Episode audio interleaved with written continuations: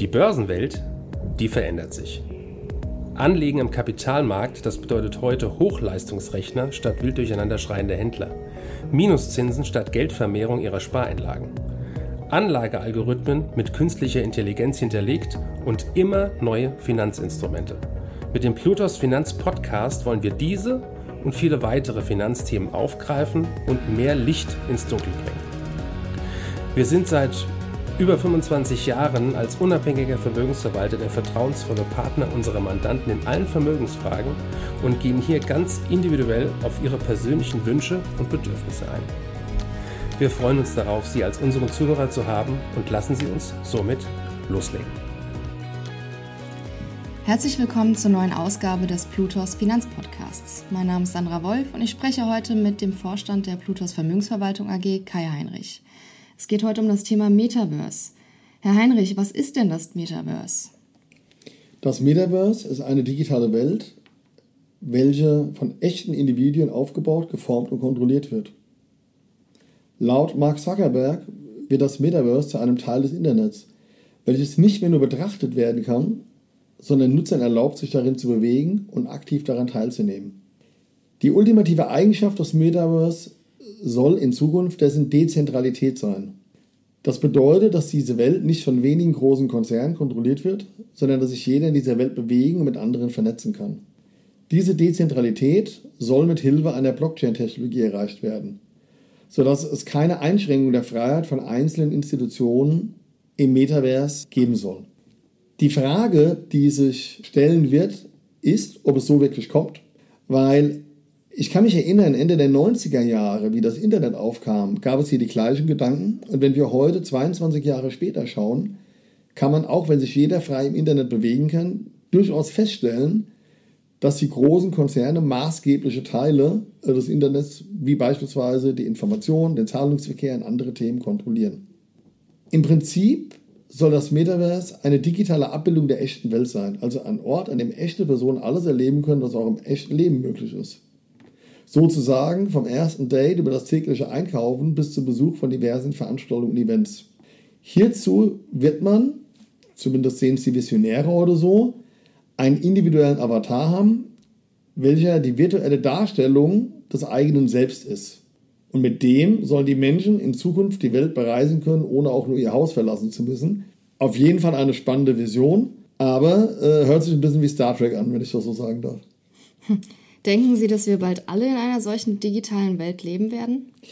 In einer gewissen Art und Weise leben wir schon in einer digitalen Welt. Wenn wir uns vorstellen, dass das erste 3D-Kinoerlebnis in Deutschland schon in den 50er Jahren stattfand und dass es massentaugliche VR-Brillen schon seit 87 gibt und vor allem, dass sich, ich denke, der Großteil der Bevölkerung schon kein Leben mehr ohne ein internetfähiges Smartphone vorstellen kann, würde ich sagen, wir sind der analogen Welt schon lange entwachsen.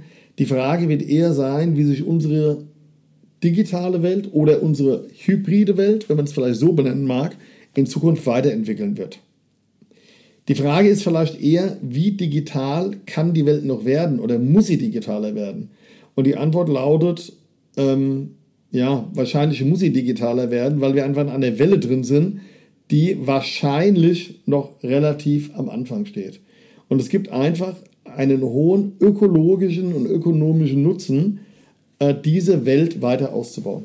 Welche Chancen bietet denn das Metaverse? Das ist eine sehr schwierig zu beantwortende Frage. Es ist ein wenig so äh, wie Ende der 90er äh, mit dem Internet. Ich kann mich erinnern, dass so ein Seitenaufbau gefühlt fünf Minuten gedauert hat und man sich zwischendrin noch zwei Kaffee ziehen konnte und man sich im Grunde gar nicht vorstellen konnte, was daraus alles ja, passieren wird.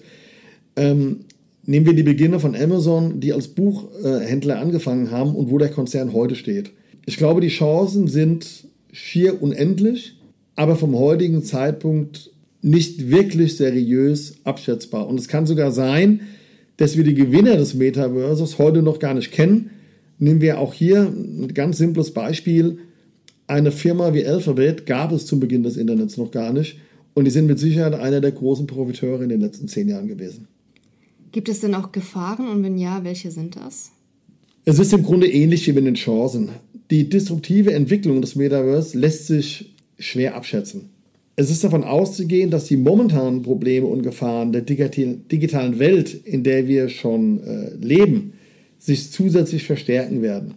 Die Risiken sozialer Netzwerke, die ständige Erreichbarkeit, es ist von einem höheren Suchtpotenzial auszugehen und viele, äh, denke ich, sehen das so nicht oder wollen das so nicht hören.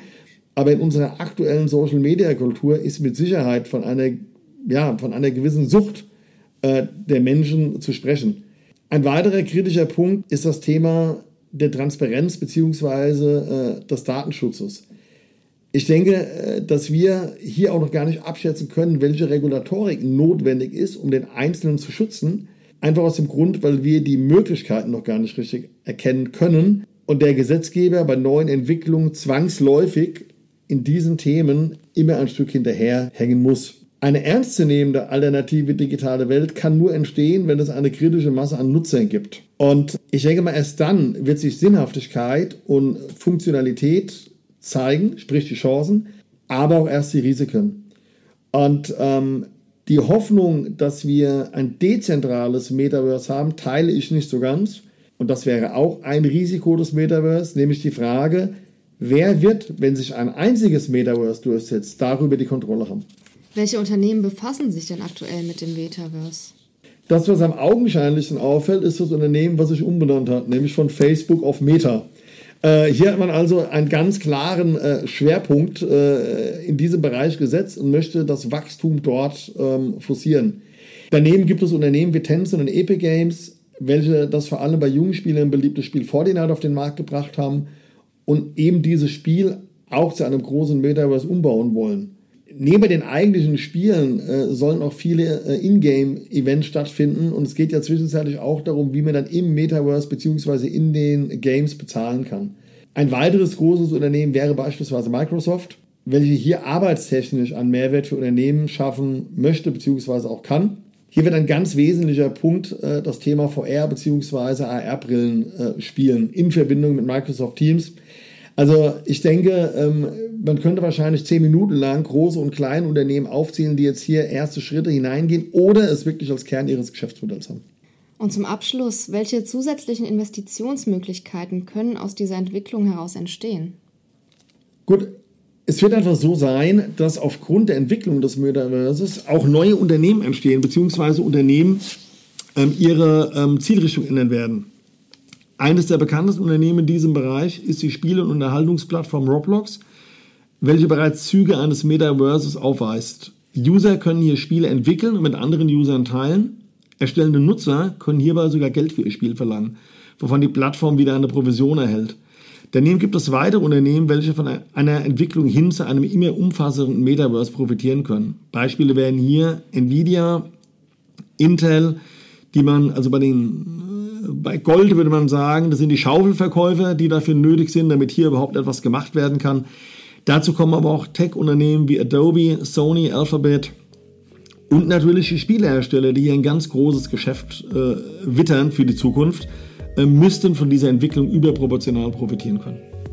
Okay, vielen Dank. Danke für Ihre Zeit und Anhören unseres Plutos Finanzpodcasts ein Podcast, der Ihnen sowohl allgemeine Informationen zum aktuellen Marktumfeld sowie auch Wissen zu speziellen Themen wie Rohstoffe, Fonds oder auch Aktien einfach und effizient vermitteln soll. Wenn Ihnen der Podcast gefallen hat, dann hinterlassen Sie gerne eine Bewertung auf Apple Podcasts und folgen Sie dem Podcast auf Spotify. Teilen Sie ihn auch gerne auf Facebook, Twitter und LinkedIn und besuchen Sie uns auf plutos.de. Viel Spaß weiterhin und bis zum nächsten Mal, Ihr Plutos-Team.